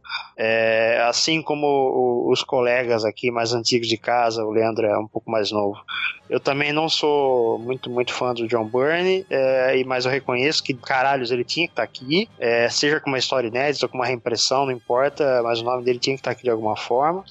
E eu vou falar que esse papo todo, inclusive, sobre o John Byrne me deixou encanado, cara. Eu vou reler, eu vou reler Man of Steel, velho. Eu vou, eu vou fazer uma promessa ao vivo aqui. Eu vou, eu vou reler essa merda e vou falar no Terra Zero. Eu tô lendo, eu te falei, tô lendo pela primeira vez. Eu já reli. Olha aí, Eu já reli. olha aí. Achei pior. Então, E olha só, eu já reli, eu achei achei pior, inter- então eu não posso.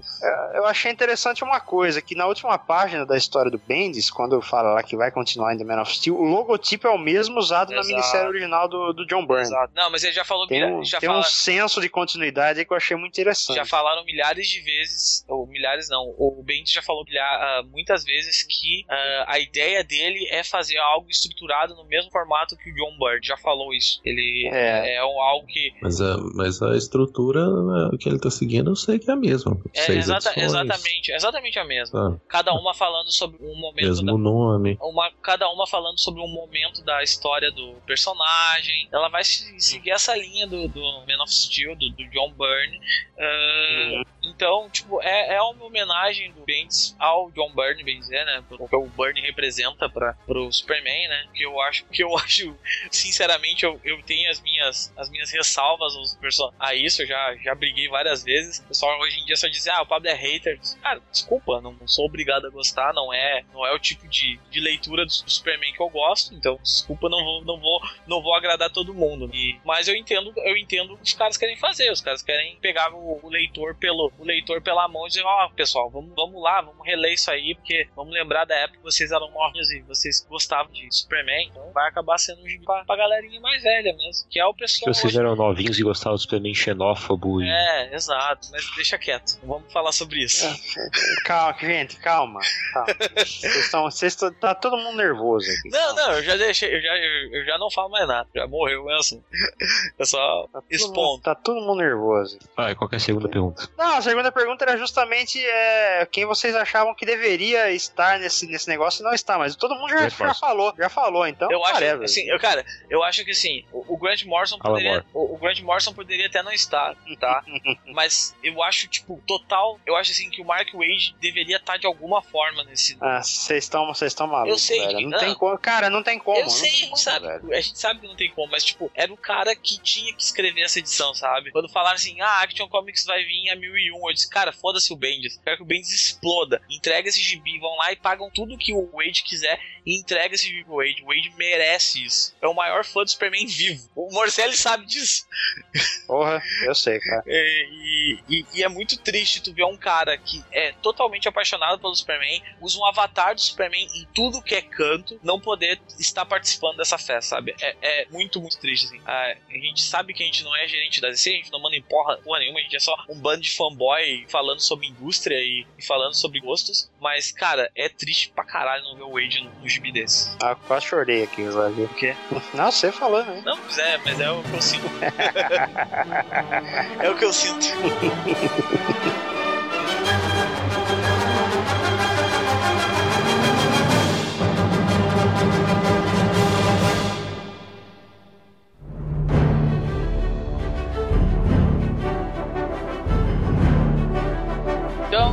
isso, pessoal. Eh, Essa edição 400 está chegando ao seu fim.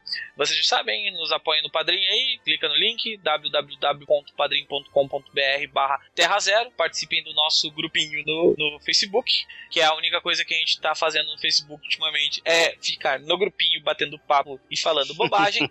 Ah, comprem de seus gibizinhos na Amazon. Tem uma edição da Action Comics 1000 bonitaça lá, que eu comprei em pré-venda há quatro meses e ela vai chegar pra mim logo, mas é a edição especial que tem uns extras bacanas. Até eu já expliquei isso. Comprei uma edição, comprei essa edição bem antes e agora eu vou comprar a edição 1000, que já tá vindo na verdade do Brasil, né? Saiu, deve estar saindo até o final de semana, deve estar saindo lá de, dos estados, dos States pra vir pra mim.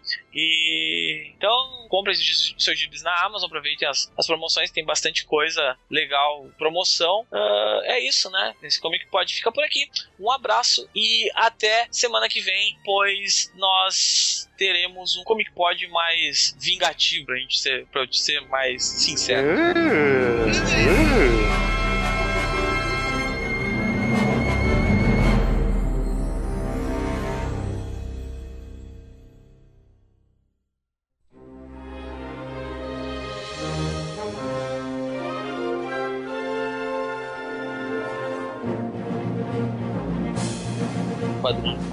Ele tá tentando gastar o dinheiro que ele ganhou É, com Operação Ben Big Hero. É, exatamente. Porra. É verdade. Ele tá, gastando, ele, ele tá gastando dinheiro do merchandising que ele criou com o Ben 10. Então ele tá, tá gastando essa grana agora das lancheiras, essa coisa. E a Warner, e a, e a- não sei se nem se existe, mas a Warner Kids até hoje deve ter alguém lá que enfia agulha debaixo da unha.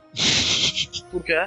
Olha, Porque Compraram- Ben 10, é, ben 10 é diz que H, diz que H para herói. Ah, verdade, verdade. Descagar, né? E eles fez, é, Nossa senhora, velho. É, vamos, vamos começar? Vamos.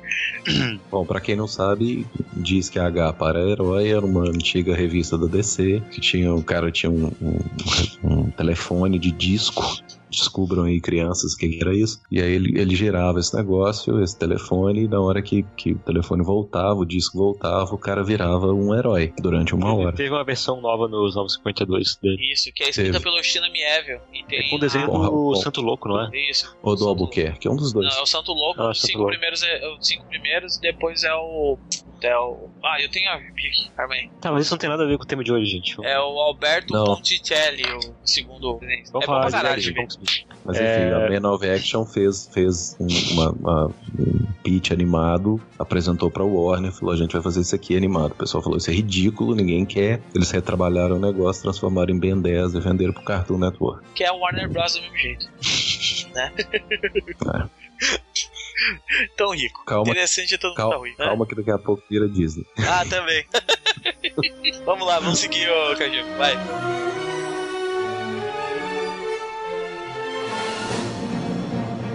E esse Comic Pod só acontece graças aos padrinhos do Terra Zero e em especial esse agradecimento é para os apoiadores de 30 reais do nosso padrinho, que são o Gabriel Calbi, a senhora Morcelli, o Igor Tavares, o Juliano Souza, o João Paulo Rank de Faria, o Saldanha, o Senna, o Sami Newton Amorim e o Viking Cuiabano. Muito obrigado a todos vocês e a todos os nossos padrinhos.